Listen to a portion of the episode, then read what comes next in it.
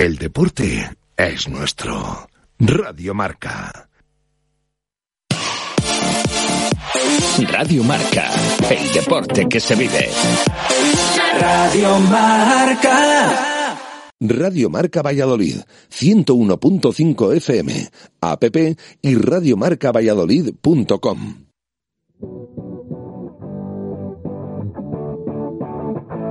Jamendo.com.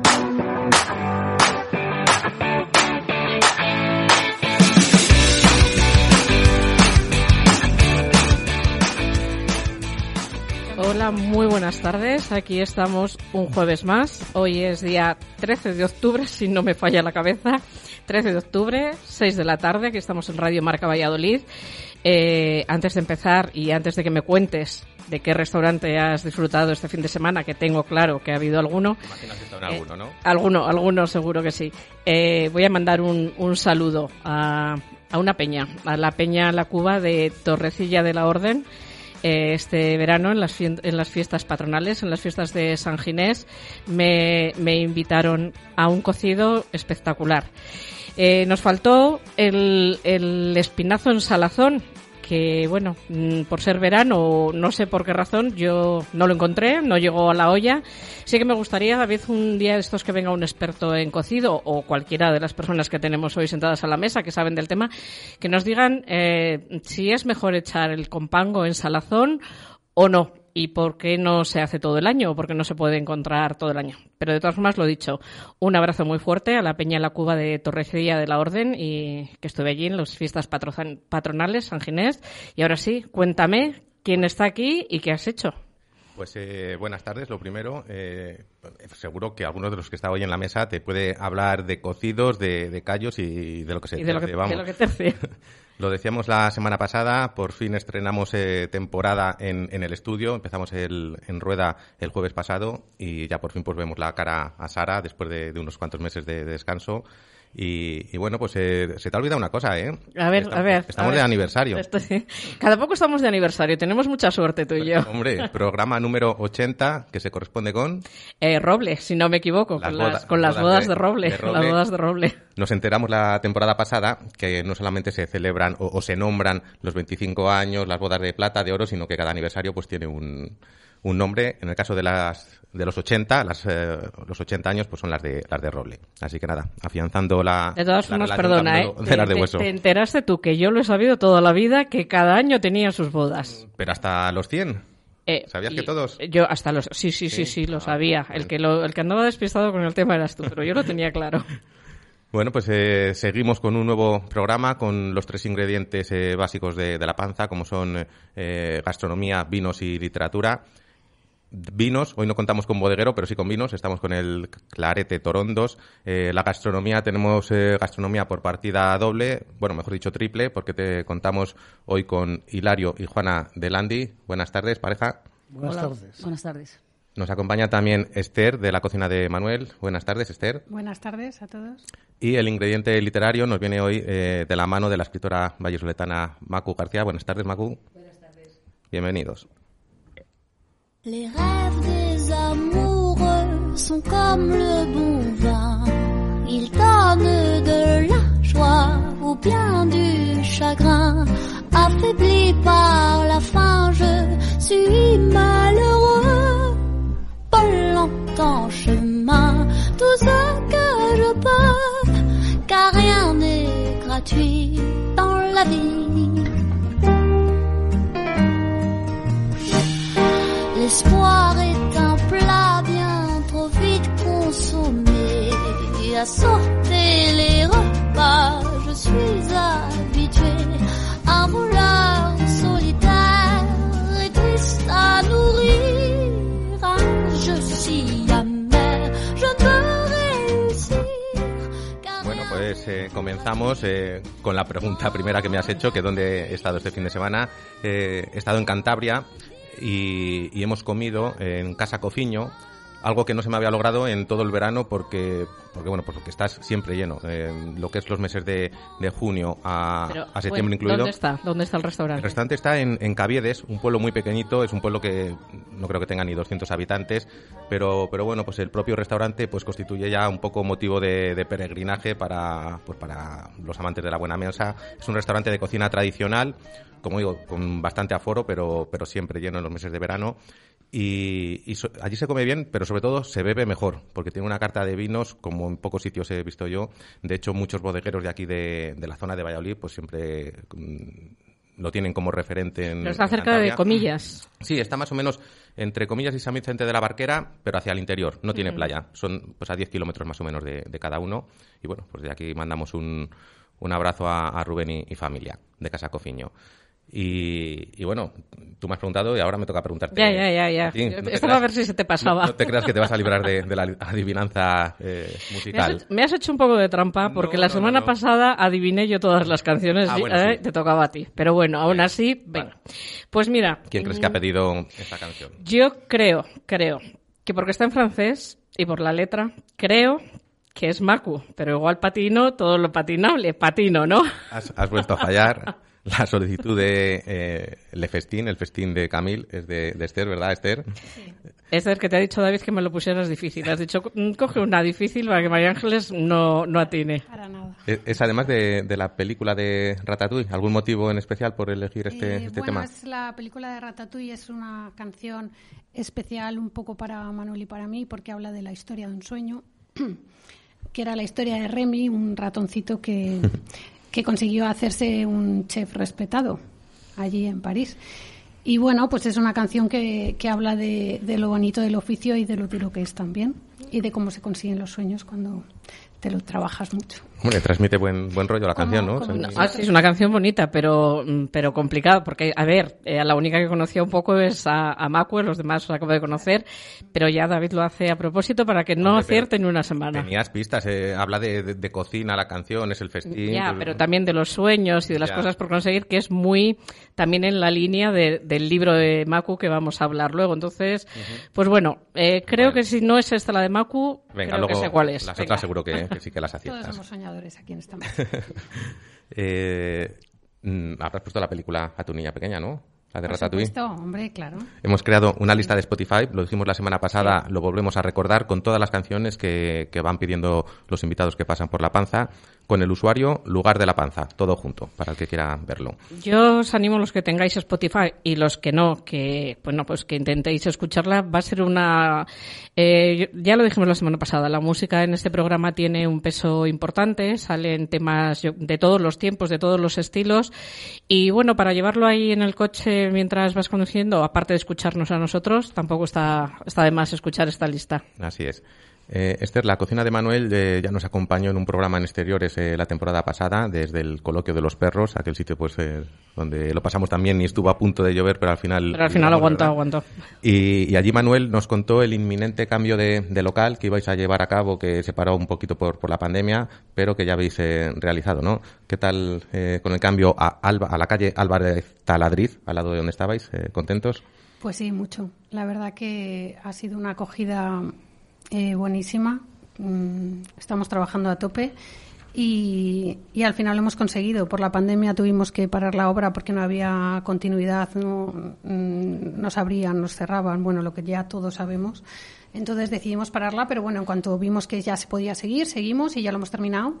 Y en busca del confort para el cliente y el confort para nosotros y nuestros trabajadores también, que las instalaciones estén más, mm, pues más eh, de la mano de lo que hacemos y, y que estemos todos más cómodos y más a gustos. Y bueno, parece que, que está gustando bastante.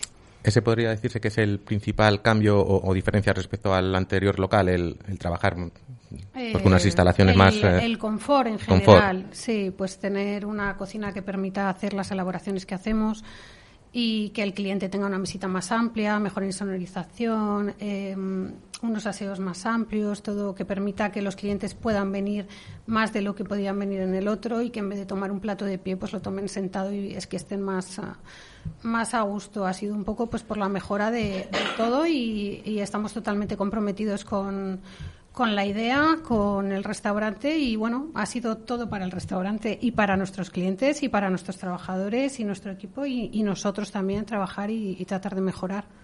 Eh, Hilario, Juana, antes de entrar un poquito en, materia con, vosotros, eh, vamos a dejar lo primero claro a los pucelanos si es Andy o Handy. Que, todo el mundo, yo de hecho lo digo de, una, una vez de una manera y otras de otra.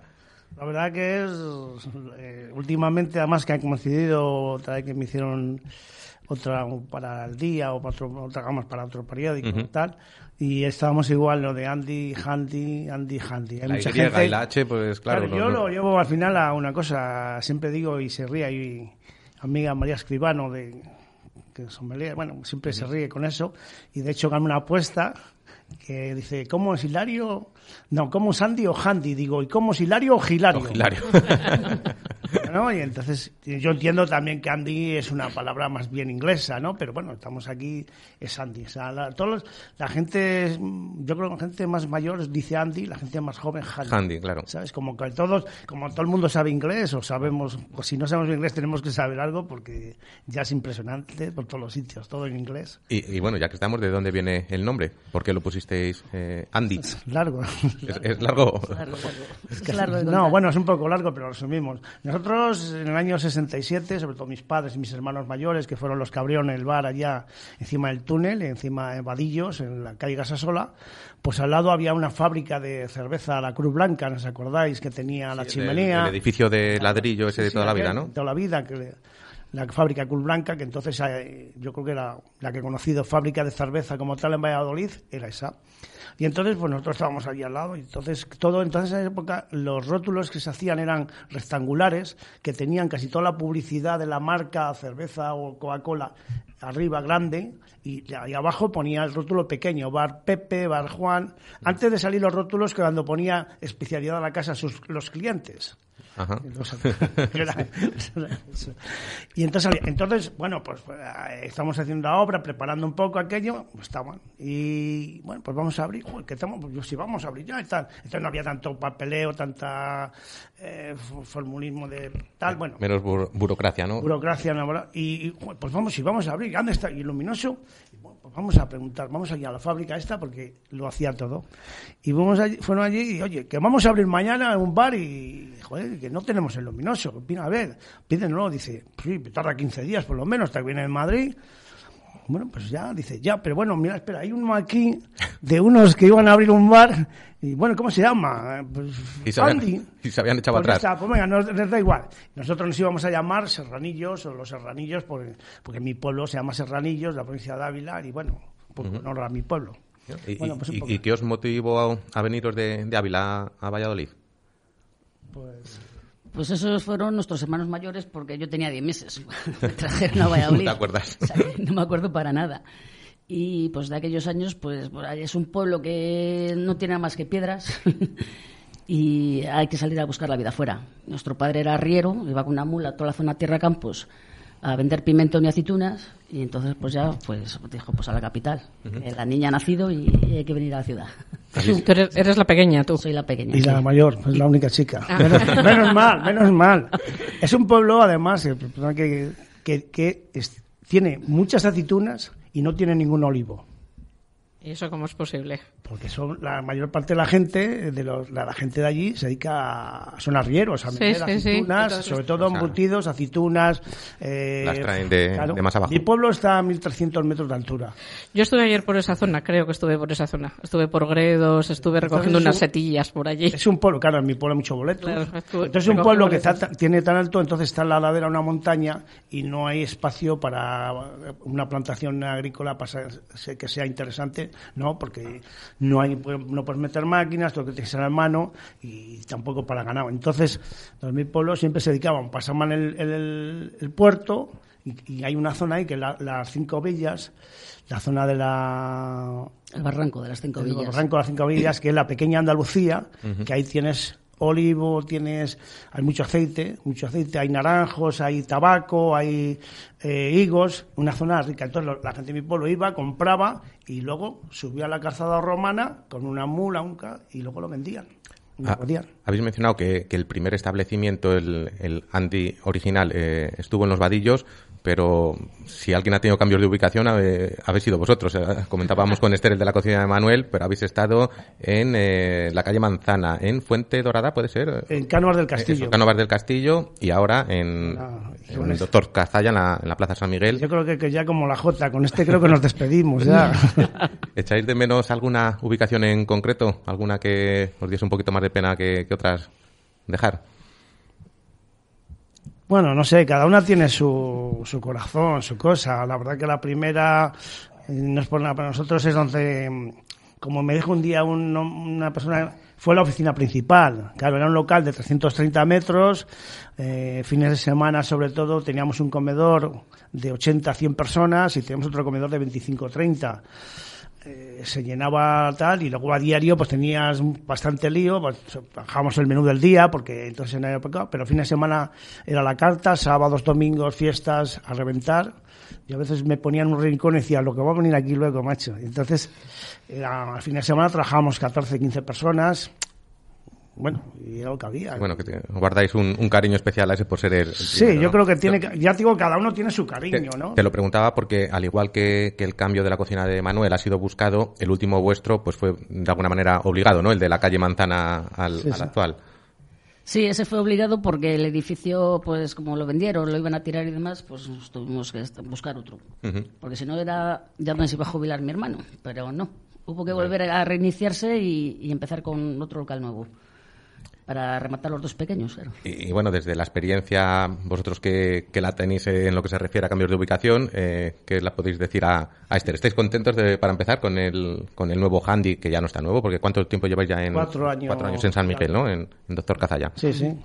Yo creo que sí. No, A ver, no es la almendra, como algunos cuando dicen la almendra es eh, la calle Correos, eh, Plaza Coca, calle Campanas, pero lo que estábamos buscando, sobre todo un, lo- un local cómodo. Bueno, al final son dos, Cómodo dos- dos o minutos un poco and- Cómodo quiere decir, todos los locales que, que está, buscábamos, muy cerca de la Plaza Mayor, eran locales con dos alturas. Dos alturas es matador. Yo ya no estoy para subir y bajar escaleras, no, pero... Venga, te, te da asiente, asiente Sí, Esther, después te da la razón. votación. No, Sí, las escaleras te matan. Yo nunca he tenido escaleras, pero es una cosa que Manuel ha tenido siempre clarísimo que él no quería No, no, escaleras. y luego O sea, que lo quería todo en planta, pero bueno, hay veces que luego también No. te adaptas a lo que... Sí, pero- nosotros queríamos también eso. Yo recuerdo, por ejemplo, en la calle Manzana, que teníamos abajo un cacho de cocina, pero no utilizábamos, o utilizábamos pero poco, y almacén, bajar y subir todos los días, su- subir, subías 20 veces porque se te olvidaba, subías, subías, Claro. subías, bajabas. Entonces, al final, y aparte que en, en, en, en tema negocio, también te eh, siendo todo eh, plano, pues entonces tú, eh, el mío camarero puede controlar más, no sé si llegará, pero puede controlar Sí, más, más- más- más espacio más- espacio de comercial. Si, si estás en planta tienes que tener mínimo uno en cada sitio desde el momento, entonces también es dinero. Y luego otra cosa que pasa, que es que encima que todos los locales que tenían planta planta arriba, o sea, primera planta, son ilegales. O sea, esa planta... Vamos, que, que- que- que te has vuelto hasta, hasta legal yendo, yendo a San Miguel.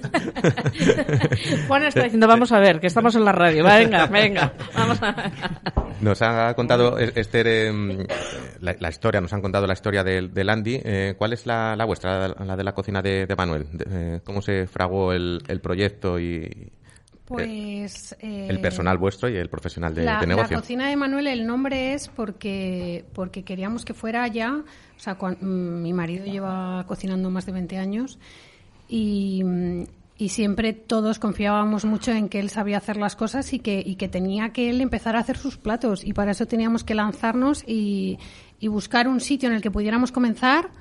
Y, y entonces de ahí es el nombre, porque es ya su cocina, Su cocina. sus platos. Entonces un nombre sencillo, la cocina de Manuel. ¿Y esos 20 años eh, anteriores que dices que ya estaba eh, trabajando Manuel, eh, dónde se ha curtido? ¿Aquí en Valladolid, fuera? Pues casi en Valladolid es donde menos ha estado, porque Manu, su padre desde jovencito, cuando los estudios, estudios, que yo siempre digo que mi marido ha estudiado, ha hecho una carrera diferente, porque se lo ha trabajado y, y ha estado en muchos sitios buenos aprendiendo dedicando un montón de horas a aprender y de ahí sale saber hacer un fondo, saber hacer un, pues, pues todo lo que hacemos. Todas las técnicas.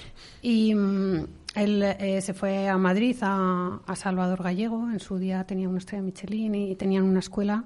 Y luego, pues a base de hacer prácticas, de cambiar su tiempo por conocimiento pues ha, conseguido hacerse su carrera y entonces, bueno, pues pensábamos que estaba preparado para, para, que nos lanzáramos a montar el restaurante. Para nosotros la ubicación nunca fue, eh, nunca fue como una premisa de tener que estar en un punto estratégico, porque siempre hemos pensado que si haces bien las cosas, eh, la, la, voz corre o Sí, tardará un poquito más, pero sí, sí tiene ese, ese potencial. Final, ¿no? Sí, hablabais de, de Caviedes, o sea, ahí vas, porque, o sea, tienes que ir. O igual si te vas a, a comerte unas buenas faves, eh, a mí me hablan de unas buenas faves en lo alto de una colina en los picos de Europa, yo me voy a comerlas. Entonces, si te tratan bien y te dan una, un plato rico, estamos en Valladolid, que al final está todo cerca. y de hecho, bueno, pues la, la la idea a base de mucho trabajo ha salido. Ha funcionado y, y bien, hemos ¿verdad? conseguido llevar a, a buenas bocas a, a, la anterior ubicación y ya está Ya igual. está. Macu, ¿conoces eh, los locales, eh, los viejos o los nuevos de, de nuestros compañeros de mesa de hoy? El, el Andy o la cocina de Manuel. El de la calle Manzana sí que recuerdo de haber ido a cosas familiares y el tuyo es que creo que era uno que le gustaba mucho a mi madre que vivía en la calle Toreros, fíjate. Estamos Ahora cerca. no le- claro, ahora no le pongo yo la imagen, pero yo creo que cuando íbamos a, era por Toldito ahí. de rayas, es un Sí, poco ese bistro que sí, seguimos sí, manteniendo sí, sí, en sí, un este. tipo francés, sí, Sí. yo creo que era ese, que, que a ella le gustaba mucho. Muy bien. Eh, creo que tenemos un problema con el, con el micro de, de Macu. Eh, mientras, ¿Te va a pasar David o te voy a pasar yo uno? Eh, eh, vamos a ver. Te lo paso yo. Compartimos. Eh, te iba a preguntar yo. eh, has dicho que sí, que conocías estos locales, pero tú no eres vallisoletana. Tú eres de León. Eh, no sé si ya todos conocemos o hemos oído el barrio húmedo, pero ¿cómo se picotea en Valladolid y cómo se picotea en León? Bueno, yo soy de León, aunque llevo aquí muchos años y en Valladolid sí que salimos y picamos algo, pero el húmedo y sobre todo a mí el romántico que está justo al lado, bueno, eh, las raciones que te dan para acompañar los vinos y pues la verdad es que muchas veces incluso no solamente en el sabor sino en el tamaño es un aliciente. Bueno, yo, yo no sé qué, qué pensáis vosotros de ese formato de tapeo de León, porque al menos los restaurantes de León no están nada contentos con, con los bares que, que ofrecen eh, ese tamaño, sobre todo de tapa. Mira, se, se ríe, se ríe Hilario Iguana. Pues no, yo no estoy de acuerdo con el tipo ese, de ese tipo de tapeo porque creo que la cocina lleva un trabajo, muchas horas y, y si pides un vino, pues te venden un vino. No Sí, que una cosa es poner una tapita, aunque sea Claro, rica, pero, pero que, que, que- que si comes con tres, pues los restaurantes, eh, claro. Los restaurantes, pues eso, pues Me nota. parece un poco echar, echar de comer. Como Luego que- también hay público para todo, Sí, no, no, estamos de acuerdo. pero Estamos de acuerdo, sí. pero bueno, también te fastidia un poco tu trabajo, luego, de querer no sé qué, y te digan, como el otro día tenían unos clientes allí sentados y, y fueron y te dijeron, oye, ¿por qué no entras en otro bar? No sé qué, tal. Dice, es que esto no dan tapa. Nosotros damos Hombre, una tapita se agradece, un pero- detalle, tal, no sé qué, bueno. no Una pasa cosita nada. intermedia, ¿no? Algo que lo veas, pero tampoco es que diga, es que, como, como, ¿sabes? Contra más grande mejor. con lo que cuesta hacer unos buenos callos, Claro, ¿verdad? por ejemplo. Cuesta lavarlos. Ahora iremos con, con esos callos.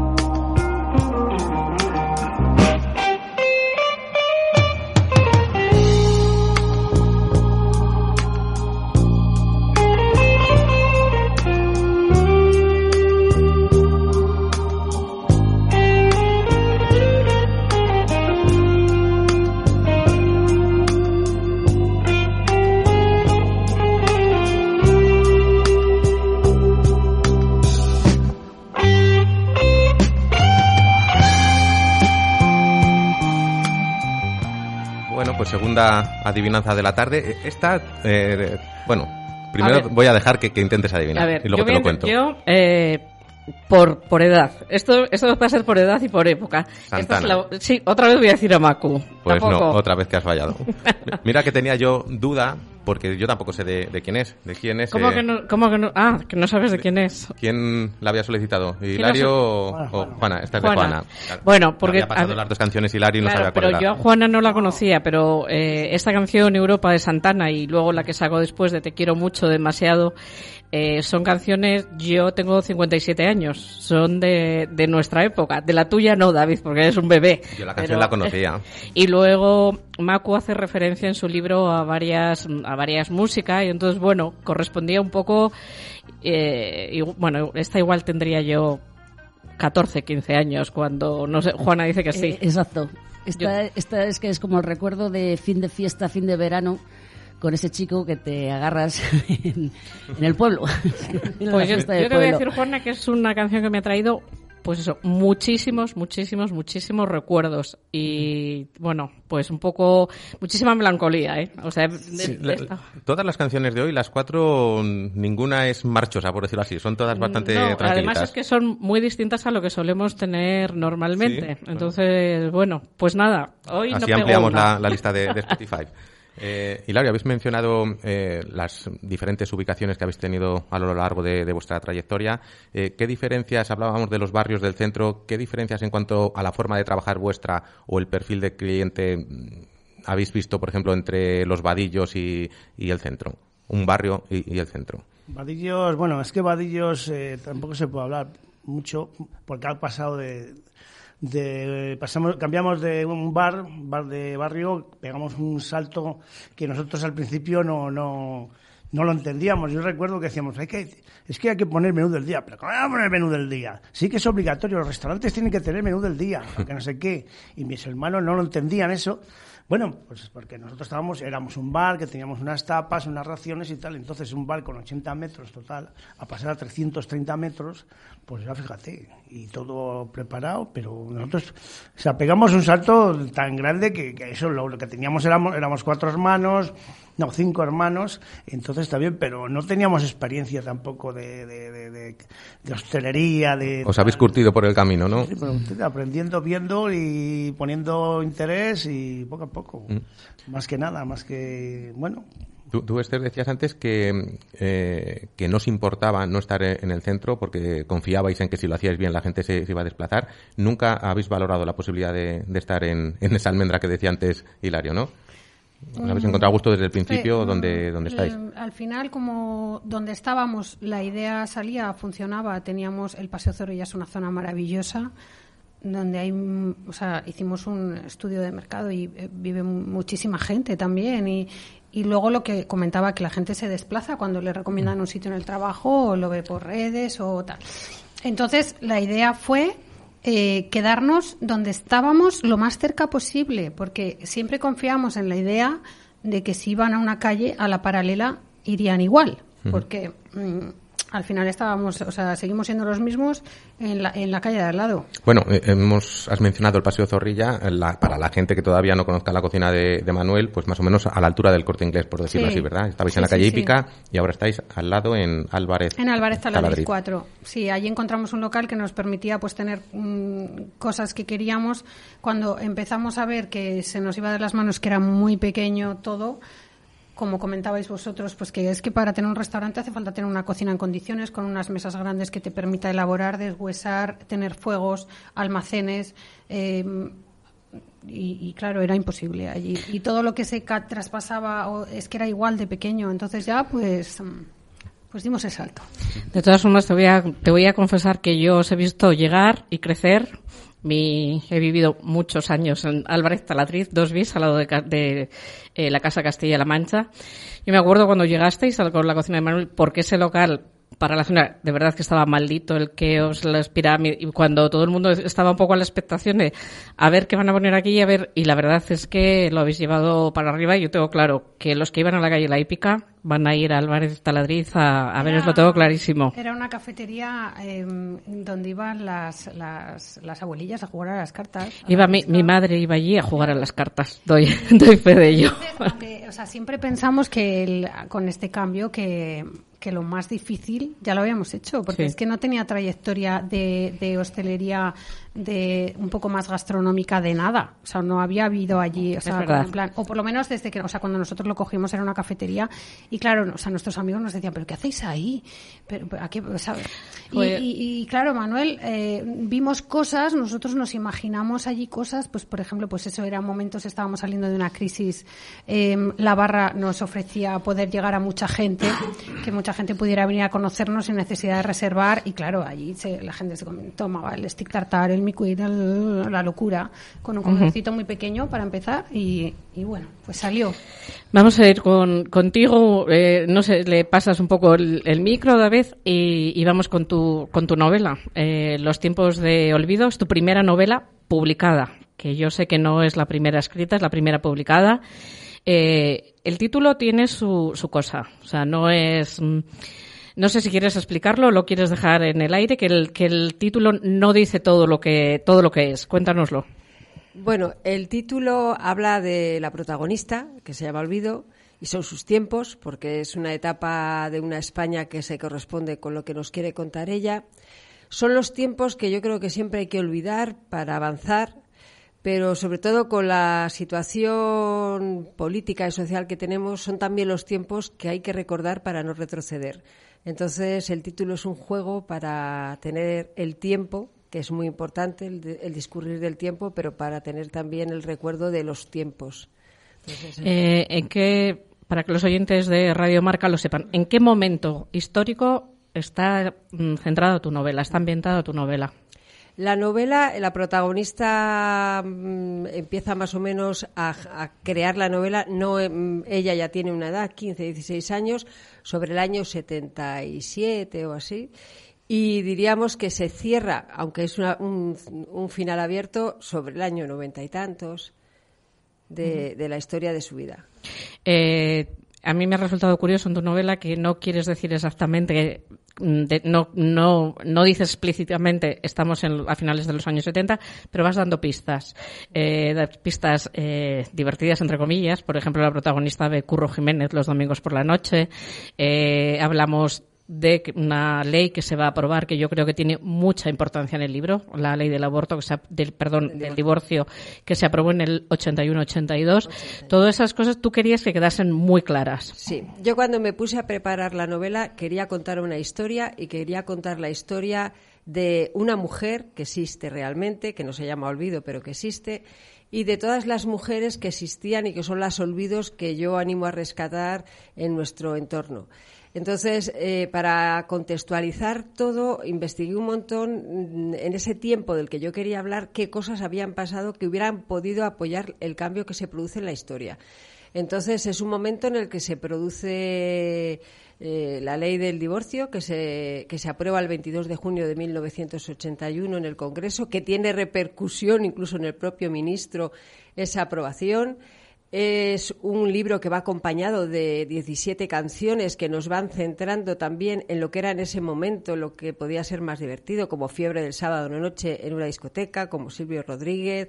Es decir, va centrando sin tener que contar el día exacto, sí que nos va contando las cosas. Y creo que es que la historia la forma pues el programa que ves en la tele, eh, lo que estás escuchando en la radio, lo que estás bailando en aquella época que era más de bailar en una discoteca, lo que estás leyendo.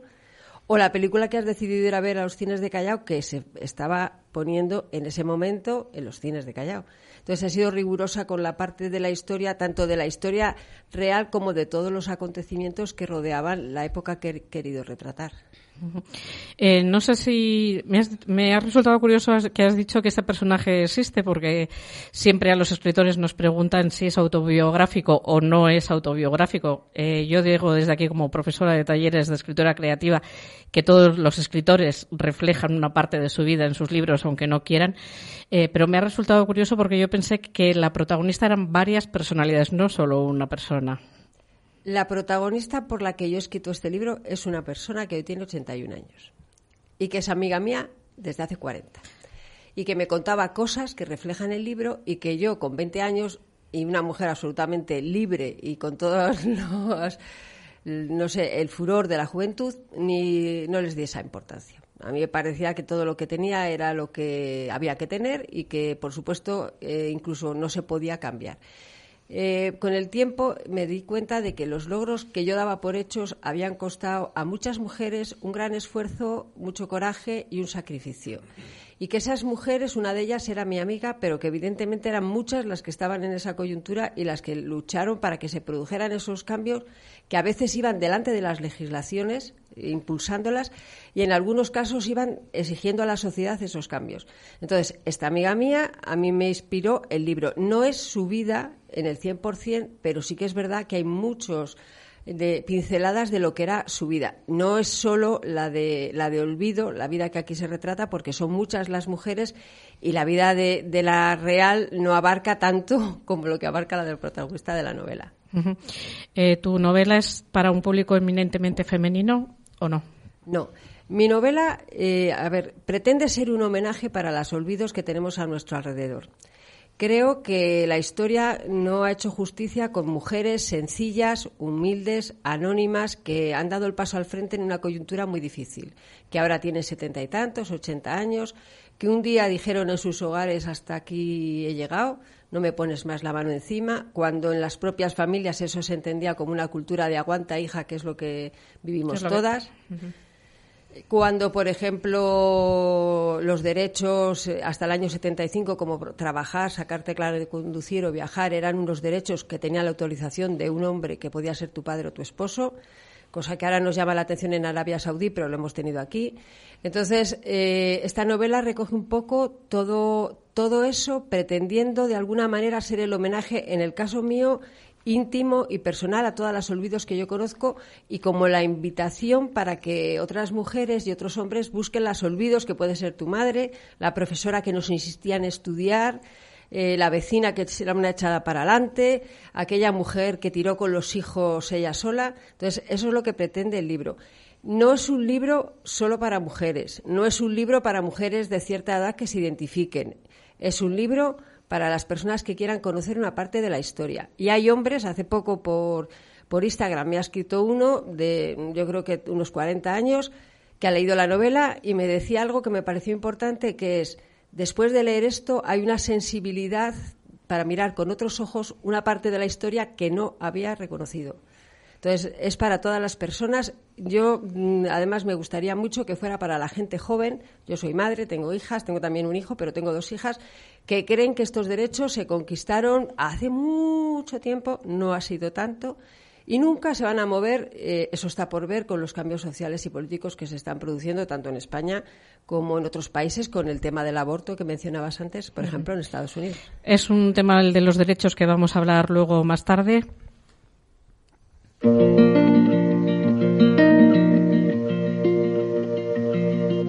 No quiero que me quieras encima de todo, ni a pesar de todo. Solo quiero que me quieras, que me quieras bien, que me quieras bien, que me quieras bien. No quiero que me quieras contra viento y marea, ni por nada, ni por lo que sea. Solo quiero que me quieras, que me quieras bien, que me quieras. Bueno, esta la vas a adivinar, pero, Ya, pero ya por, las pistas repeti- que- por que- que- repetición, ¿no? Solo Por quedan Macu. dos y por las pistas que te hemos dado durante Eh, ella. Pues yo creo que es Macu, que es otra de las que a veces que se las atribuye a todas a ella. Bueno, pues porque eh, hay un dicho eh, que viene muy a cuento de su libro que es de, no me quieras tanto, quiéreme bien. Entonces, bueno, yo creo que esta canción es eso, no me quieras tanto, pero quiéreme con calidad. Entonces, mm, yo creo, le voy a pasar un micro a ver si es, si es así. Efectivamente, María Ángeles. Esta la he elegido yo, es una canción moderna, porque, vamos, moderna, quiero decir que no se corresponde a la época del libro ni a las que hay en el libro. La he elegido porque a veces nos han contado que el amor es renuncia, es sufrimiento, es dejar de ser uno mismo. Y esta canción, además cantada por un hombre, creo que la canta Macaco y mis es- hijos me han dicho que también Leiva. ¿eh? Es, es Macaco con una colaboración con Leiva, sí. Entonces, es una canción en la que habla de cómo se puede querer bien y sin esos sacrificios y sin obligaciones. Incluso hay una estrofa que dice, quiéreme bien, quiérete bien. Entonces me parecía que tenía que ver con mi concepto del amor de pareja, que yo estoy casada desde hace treinta y tantos años, y con mi concepto en el libro de que hay amores que suponen renuncias que yo a mi juicio creo que son innecesarias y, y, y tóxicas. Entonces está así. Bueno, pues vamos a, a, querernos bien de otra manera, que también podemos querernos bien con unos buenos callos, ¿no? Que me, mencionábamos antes. Eh, estamos eh, ante dos establecimientos de los más valorados en, en esa especialidad en, en Valladolid, eh, como son los, los callos. Eh, ¿Hay algún secreto confesable en la receta de, de unos y, y, de otros, Juana? ¿O, o es todo secreto? Eh, no, no, el secreto es. La, la, yo los míos que hago es receta de madre y luego receta de mi hermano. Receta, re, receta heredada, ¿no? Heredada. Claro, me escampaba, me escondía allí entre la cocina y demás. Eh, escondía en la cocina y demás. Y vamos, mmm, mucho cariño. Uh -huh. Fuego lento, sobre todo. Mucho fuego lento y muy bien lavados. Asiente Esther, ¿no? Es que, que, que también está, los callos de la cocina de Manuel siempre están en, en, boca de todos cuando hablamos de, de esta especialidad, ¿no? Bueno, en, en Valladolid. Tratamos de hacerlo bien, siempre y si no están, no están. Vamos a ver, David, ¿tú no les has probado? Sí, sí, sí, ah, sí claro. Vale. Los, los, de ambos. No, yo, solo, yo tengo pendientes los vuestros, pero... Cuando quieras, estás invitada. Eh, mm, en, en, nuestro restaurante Los Callos, bueno, al igual que todos los platos, pero... Mm, o sea, se, se repasa cada cachito a cachito para quitarle ese cachito igual de grasa que pueda tener. Y luego pues eso que hasta que no están si tienen que tener un reposo igual viene algún cliente ay es que yo venía por los callos pues no le sacamos porque si o sea hasta que no están las cosas es que si están están y si no están claro, no están ¿no? y el día que vengas pues estarán buenísimos porque está hecho pues con mucho amor que es cuando bueno, la pues, cocina está buena. pues como los productos de temporada no cuando comemos buenos tomates pues cuando hay buenos tomates claro, que lo suyo es ponerlos pues, pues ahí. así es. Eh, seguís Esther con, con la misma carta o este cambio de ubicación os ha dado pie también a, a incorporar alguna cosa nueva cómo cómo funcionáis seguimos funcionando igual que siempre. Eh, de hecho, hemos eh, cuando abrimos en agosto, la misma carta que tuvimos una semana antes, cerramos una semana por traslado, seguimos con la misma, porque somos los mismos haciendo la misma cocina.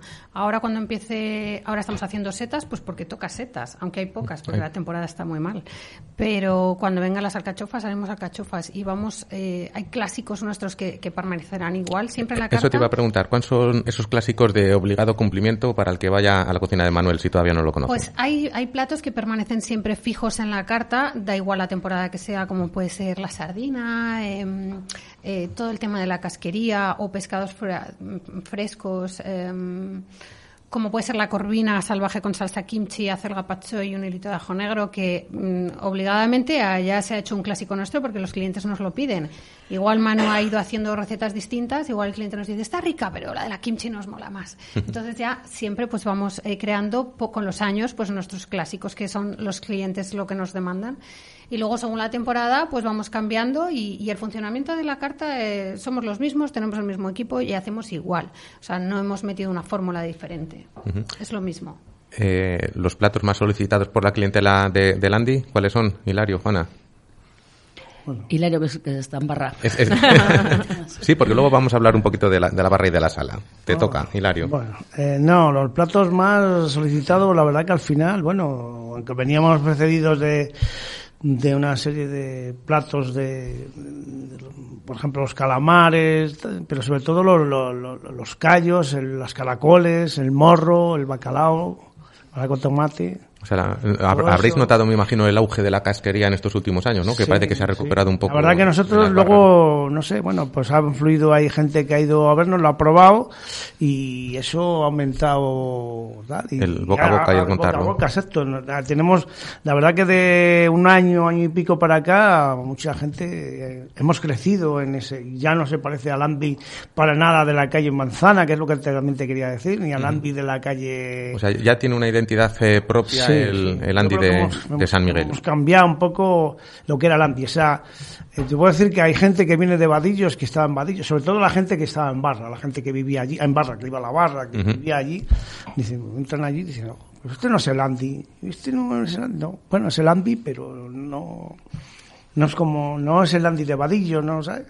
¿sabes? Vamos, que en este sí que te jubilas ya, ¿no? El, el de Manzana no ha podido ser, pero en este sí. Sí, sí. bueno, si me deja la jefa. No, no, no sé yo, no sé yo. Yo os, os, voy a decir que, que de lo que habéis dicho no hay nada que no me guste. O sea, es una, una cosa, me lo pasaría pipa en los, en los dos sitios. Eh, no sé si has, men has mencionado, Esther, eh, Eh, yo creo, creo que la cocina de Manuel empezó con una barra, o yo recuerdo que empezó con un poco de barra. Después de la pandemia no teníais barra, y ahora en el nuevo local, ¿hay barra o solo restaurante? Eh, tenemos barra, pero es una barra distinta. O sea, desde, con la pandemia eh, hemos conocido lo que es trabajar eh, sin estar 40 personas de pie. Además, es que nuestro propio cliente muchas veces cuando se genera, o sea, nuestra barra igual se genera. O sea, claro, al- al final lo que eran todas las barras de todos los restaurantes, eh, si no tienes mesa, pues vas a la barra, que está muy bien. Pero, como digo yo siempre, hay platos que necesitan más tiempos, eh, más elaboraciones, más guarniciones, cada cosa lleva, o sea, más detenimiento. Y entonces, eh, la gente también cuando va, cuando venía a veces al restaurante, pues pasaba por el aro porque tenía antojo y eso es maravilloso. Pero luego muchas veces me transmitían, está muy rico, pero comerme esto aquí a codazos, pues como que no. Entonces, con el cambio y luego que de todo se saca algo bueno, como dice mi madre, hemos conocido lo que es trabajar cuando todo el mundo está sentado, tiene su sitio, su espacio, eh, se atiende de otra manera, nos permite dar un servicio más eh, iba a decir más elegante, pues sí, porque, porque la gente también está más tranquila, están más en su, en su momento, en su espacio, y nosotros eh, dar un tiempo a los platos necesario, porque la barra es todo para allá. Y todo para allá hay platos que no puede ser, porque llevan su tiempo. Eh, yo he echado un vistazo a, a vuestra a vuestra carta y me ha llamado la atención una ensalada que se llama Rinran. Rinran. Rinran es eh, tomate, cebolla, cebolla dulce y aceite de oliva eh, especial, vamos, especial para tomarlo en crudo y demás. Y el rinran es porque cuando terminas el tomate y la cebolla, coges el pan y haces Y- rinran. Pues que sepas que es otro plato que a mí me encantaría. Tomate y cebolla, con un buen aceite y, Y- pan. y un buen pan, Y un ¿no? buen pan y lo que... Lo que... Por eso, por eso yo hay veces que cuando está, pongo el plato, digo ensalada rinran, tomate, cebolla, aceite, un aceite rico tal, y, y dice, ¿por qué rinran? Digo, lo voy a poner y luego os lo explico. claro, porque Se cuando vuelvo, al final. digo, pues si habéis comido todo el pan, ¿ves por qué rinran? Y te- Eh, eh, bueno, sí, dime, dime. digo, no sé si te he acabado de responder, porque además es una cosa que nos pregunta mucha gente. Ahora nuestra barra es como una barra de sentado, como se ve en restaurantes, o sea, con reserva, para tres parejitas, para que... O sea, una, me- una mesa alta. Mesa Es como, una, es como una mesa alta, pero como en barra. En barra. O sea, seguimos manteniendo nuestras mesas altas, nuestra barra, pero eh, queremos picar... Ahí que le voy a atender de mi O sea, la algo más informal, pero estando a gusto, ¿no? Pero estando a gusto. Ese es el concepto. Eh, voy a ir contigo, Macu. Eh, ¿Cómo comería Olvido en, en estos restaurantes? ¿Sería estos restaurantes o buscaría otro distinto? Bueno, olvido en la época que la tocó y en una situación de una clase, diríamos, económicamente humilde, su gran estreno fue eh, eh, en su propia boda, ¿no?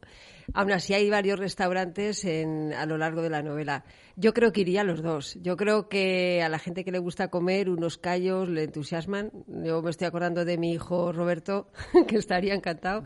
Y luego una cocina tan novedosa como la que está contándonos Esther, yo creo que también. Y tam- hay una cosa que yo en el libro he recreado y que como, como comensal me gusta, y es cuando llegas a un sitio en el que la armonía, la belleza, forma parte, diríamos, del plato que vas a comer. Entonces hay una descripción de un restaurante que se le ha llamado Mar Abierto, que me lo he inventado, pero que es verdad que, que cuando los platos son bonitos, las copas están limpias, la sonrisa de las personas que te atienden añaden, al, por supuesto, un buen plato, mm, muchos puntos. Y olvido, yo creo que hubiera ido a los dos. Eh, yo creo que Olvido eh, eh, igual se decantaba por uno por otro dependiendo del queso que tengan, porque el queso tiene un peso importante en tu, en tu novela. Sí, yo creo, antes decías como, como escritora y como profesora de, de talleres que hay una parte de, de nosotros en cada, en cada obra. Bueno, yo adoro el queso. Además, todos los quesos. Yo creo que en caso de dudas hasta los quesitos si no tengo. Entonces es verdad que Olvido eh, hace eh, hincapié porque hay muchísimos quesos. En, en, el contexto en el que está el libro es cuando empezaban a llegar productos de, de fuera de España, en este caso hablamos de los franceses, con una, con una demostración de, de otras historias que, que, existían y luego también porque ella en una parte de la novela tiene un trabajo muy relacionado con ello. Entonces, bueno, eh, tiene que ver con ella y tiene que ver con el gusto que yo tengo y todo lo que he tenido que estudiar, tanto para eso como para otros productos gastronómicos, para encajarles en la novela con cierta eh, credibilidad y, y una información veraz, claro. Cuando fuimos los mejores, los bares no se cerraban, cada noche en firme, la hora señalada.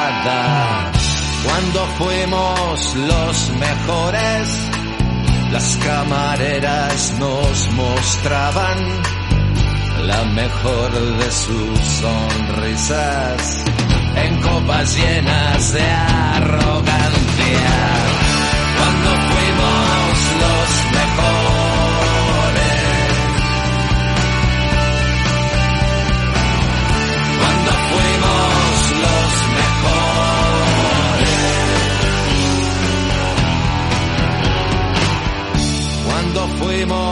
Los mejores.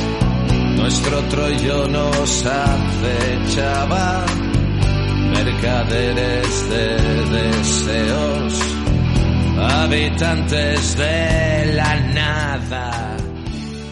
Bueno, pues entramos en el último tramo de- del programa. Decía Ay, no, que me, iba... no me preguntas de quién es la canción? Ah, bueno, claro, ya lo sabes, por descarte. es de Hilario, está claro que es de... Solicitada por, por Hilario, que además ha venido de, de negro, como, Sí, me corresponde, cuenta luego. como corresponde a Loquillo. De negro. Decía que vamos a hablar un poquito de... a Loquillo le vi yo la primer, yo creo que fue el primer concierto que yo vi, vamos, tenía ya 20 años, en la sala América, en la, en la que hay labradores. en eh, esa sala sí, que tuvo luego otro nombre, ¿no? Esa sala antes de Que cerrar. llama- luego se llamó Melody antes, Sala América. Eh, la Melody original, no sí, sí, sí. No sé qué, había, daban conciertos allí contra, en un rincón, allí arriba. Allí viste a Loquillo. Sí, a Loquillo. Se cayó y todo ahí, el tío seguía cantando. Tenía 20 años, ¿eh? Los 21, entonces. Vamos a hacer un, un recordatorio antes de, de entrar con el tema de, de la sala que comentábamos. Eh, y es que estamos en octubre, que es un mes pues muy, muy especial, muy marcado en el calendario para, para los cerveceros de Valladolid. El año pasado estuvimos haciendo el programa en Milana Beer House Paraíso.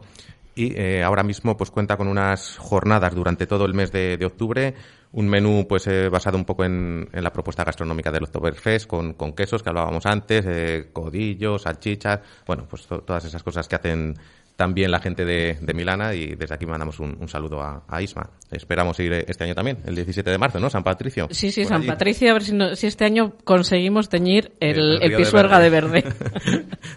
ahí, ahí anda ya, ¿eh? Le falta medio minuto, ¿no? Decía que, que queríamos dejar un pequeño hueco para hablar de, la sala o, de la barra. eh, en el Andy se encarga de ella la parte masculina del negocio y en la cocina de, Manuel la, femenina.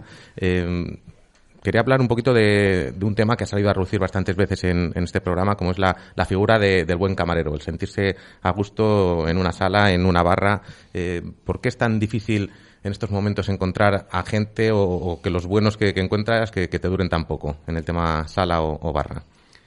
Hombre, yo no, no quiero ser. eh, Yo creo que la gente, no sé si es porque la hostelería, por sus horarios o por qué, aunque va cambiando, eh, un poco sacrificada, pero la gente cuando entra también a trabajar en la hostelería, de alguna manera tiene que, que querer esa profesión. O sea, tú cuando no quieres esa, esa profesión, cuando estás por estar, al final es lo peor que puede haber. Se junta un poco tema ho- horarios con poca inquietud para gente que Sí, se quiera dedicar a, sí. Y mismamente, y, y- y también creo que. Yo decía una vez hace mucho tiempo en una entrevista que en la hostelería había que entrar, pero había que tener vocación, como los curas. Aquel que estaba trabajando no tenía vocación, es lo peor que le podía pasar. Al final es un trabajo y es como todo, los trabajos tienen sus cosas tal, pero también si no estás, trata todos los días de algo que te motive, si apréndete un poco de vino cada día un poco, tú mismo te vas creciendo en esas cosas, o aprende porque has visto ahí que montan una mesa de esta manera, o que tratan... O sea, los hosteleros luego somos, nos fijamos en todos cuando vamos, pero es- no es que te fijas, es que tratas de aprender. Se aprende, claro. Es aprender. Y entonces todo eso crece, tú creces como persona y como trabajador, creo, y te, y te- y te ilusionas con eso. Imagino... eh, Luego, si tienes la suerte de que todo funciona mejor, pues, pues ya es la leche, pero que, pero que tú mismo te creas algo. Si vas y no tienes inquietud, ni tienes ganas, y vas a trabajar porque tal, y ya no solo en hostelería, creo que en todos los, todos los sectores, pero en hostelería más todavía porque es dura la hostelería, porque tiene lo malo que cuando, cuando los demás se divierten nosotros trabajamos. Claro. A partir de ahí... Imagino, Esther, que, que coincides en que tan importante es comer bien como que estés a gusto y que te atienda alguien agradable. Mm, Aquí muchas veces lo hemos dicho que al 50%, ¿eh? Claro, cuando hablamos, David, eh, tú y yo, cuando fue el tema de venir al programa, yo siempre digo que soy una defensora de la sala porque, mm, eh, o sea, es totalmente, coincido contigo, esto es vocacional o te tienes que encontrar cómodo y lo tienes que vivir, esta profesión. O sea, yo no tenía ni idea cuando me lancé con esto con mi marido. El primero vocacional fue él, porque cuando le dijo su padre, apréndete un oficio, él dijo, a mí me gusta la cocina, porque la mamá en su casa, porque en su casa se cocina, y, y él dijo, yo quiero ser cocinero. Pues yo cuando fue nuestro sueño, nuestro proyecto, hacerlo juntos, eh, yo siempre he tenido esa vocación de ser anfitriona. Cuando, cuando los, eh, los amigos venían a mi casa a tener la cerveza fría, la gambita, el jamoncito que necesitas, yo me levanto, tal. O sea, hay que tener esa vocación de hacer pasar un momento agradable a los clientes, porque es su momento. Yo siempre se lo digo a mi equipo. O sea, no sabemos la, la persona que está en la mesa, igual lleva de guardia, es un médico que lleva de guardia 24 horas, o es otra persona, un trabajador que es su día libre y, jolín, es mi momento, pues, pues atiéndeme bien, ¿no? Eh, también creo que nuestra parte es muy difícil. Eh, siempre eh, la sala, el servicio en sala es una cosa que todo el mundo comenta en la mesa, pero que luego en los programas, en los eh, documentales, tal, siempre se habla de los cocineros y hay que dar valor a la sala porque es una parte que acompaña súper importante. Ya puede estar plato muy bueno, que como te lo tiren a la mesa, no te cambien el cubierto, mm, no te lo lleven con una cara agradable, eh, te den, o sea, hay que dar una buena bienvenida, acompañar al cliente, o sea, son muchísimas cosas, coger bien una llamada, son muchísimas cosas para que la cosa sea redonda y la experiencia y el momento, que es a lo que nos dedicamos, sea el din con el don. Efectivamente, aquí muchas veces hemos comentado que una buena sala te sube una comida simplemente normal y una mala sala te fastidia la, la mejor. Una comida de buena. Eh, se nos está acabando el tiempo. Me, me ha quedado alguna, alguna pregunta en el tintero. Te voy a invitar para la siguiente novela que creo que la tienes ahí ya mm, a punto de salir. Te las haré entonces. Pero tengo una curiosidad. ¿El color morado de la contraportada de tu novela eh, es intencionado? Eh, sí, esta novela está toda llena de, de intenciones, de mis intenciones. Eh, al tenerme que autopublicar, eh, tuve que aprender mucho porque desconocía lo que era el gramaje, lo que era la portada, qué, qué era lo que quería contar. Entonces, ya que tuve que hacer todo ese esfuerzo, lo que he hecho ha sido hacer el esfuerzo de hacer lo que quería. Entonces, el color morado yo quiero, creo que tiene que ver con el concepto del feminismo. Y esta novela habla no del feminismo en el sentido rancio del feminismo o en el sentido quizá demasiado avanzado del feminismo. Habla del feminismo en el sentido de la RAE, que es la búsqueda de igualdad de oportunidades y de derechos para los hombres y las mujeres. Además, en el sentido del feminismo de mi época, es también feminista y evidentemente ese es el color que, nos identifica. A mí me gusta, ¿eh? al margen de eso, yo me he visto muchas veces de ese color porque me gusta. Decíamos, María Ángeles, que, nos queda muy poquito tiempo de programa, apenas un, un par de minutitos, y tenemos que terminar con la pregunta habitual de todos los jueves, eh, y es preguntaros eh, cuál ha sido el último restaurante que, que habéis visitado, que no, que no sea el vuestro, lógicamente, y que os haya gustado. Hilario, empezamos por, por ti. Casa Kilo en Gijón. He estado este verano. Además, eh, un sitio de, también de peregrinaje vallisoletano, porque... que fue, fue demasiado intenso desde las 4 de la tarde hasta las 5 de la mañana. Bueno, O sea que fue mm, eh, de todo. Fue un día espectacular. eh, ¿Dónde está Casaquilo? ¿Re- ¿Recuerdas? A mí se me ha ido el pueblo ahora mismo. Quintes, En- eh, en Quintes. pertenece la parroquia Quintes a lo de Villaviciosa. Eso es. Pescado y marisco. Y... Un sitio recomendable para, para la gente de, en verano que suba de, de Valladolid al norte. Eh, Juana, Pico fino. Pico Fino, ahí en, en- en la almendra que decía. El, el almendra. Pico fino, un amigo Tomás. Ujú. Eh, Esther, eh, Pues, ¿recuerdas el último? eh, sí, este domingo Manuel y yo y la niña nos fuimos a, mm, al Cortijo, en el Pinar de Antequera, a comernos un, ¿Pincho derechazo un pescadito. o no? Ah, un, un pescadito que lo hacen muy rico. ¿También hacen a la pescado? parrilla. Pues mira. Y luego tenemos allí el Pinar estupendo para que la niña juegue y nos atienden muy bien eh, allí donde Jancho y, y muy rico todo. Pues mira, no habían salido hasta ahora ninguno de, de los tres que han mencionado. Allí Eh, estuvimos. Macu, Nosotros hemos coincidido con una celebración en el restaurante El Olivo, que por proximidad al trabajo mío nos pillaba muy bien. Y la verdad es que es un poco lo que hablaba Esther. No solamente es lo que comes, sino cómo te atienden. Habíamos reservado dentro, preveyendo que hacía frío. Hacía estupendo. No hubo problema en cambiar fuera, en seguir los consejos. Y la verdad es que fue una comida estupenda. También especializado en, en pescados, ¿no? Sí, sí. Eh, se me ha olvidado decir que, que lleva el bolígrafo morado también, Marco, que lo iba a decir antes y se me ha ido. Pues mira, el cortijo es un clásico que yo le he conocido, eh, pues eso, cuando cambió, cuando yo empecé a ir al, al cortijo se comía eh, salchichas y jijas y nada más. Un clásico renovado. Renovado. Entonces lo llevaba Eloy, que, era, que tenía carnicería y, y tenía unas cosas espectaculares. Ahora también ha, dado un giro. Es un sitio donde los que teníamos 16 años cuando lo tenía Eloy, ahora que tenemos 57, pues volvemos también. Pues se nos ha ido el, el tiempo. Nos quedan 15 segundos. eh, si quieres, eh, comenta con quién vamos a estar la semana Eh, que viene. Sí, sí, no quiero dejar a de comentar la semana que viene porque el día 22 empieza la Seminci, del 22 al 29 de octubre está la Seminci en Valladolid y tendremos aquí al, al director de la Seminci, a Javier Angulo, tendremos a la concejala de Cultura, eh, Ana Redondo, creo que tendremos algún invitado más, a- a, a a Paco Paco, Eras. relacion- de, de los cines Manhattan Y Broadway. y, y Broadway y bueno, pues espero que sea cinematográfico lugar de, de literario gastronómico, pero seguro que sale también la gastronomía. Pues muchas gracias a todos por acompañarnos esta, esta hora y animamos a la gente a ir al, a Andy, a la cocina de Manuel y a leer el libro de, de Macu. Muchas gracias. Hasta la semana que viene. Radio Marca, el deporte que se vive. Radio Marca. Cero, Villarreal cero. Volvemos a la Europa League. Antes Friburgo, Pablo Duque. Él ha tenido el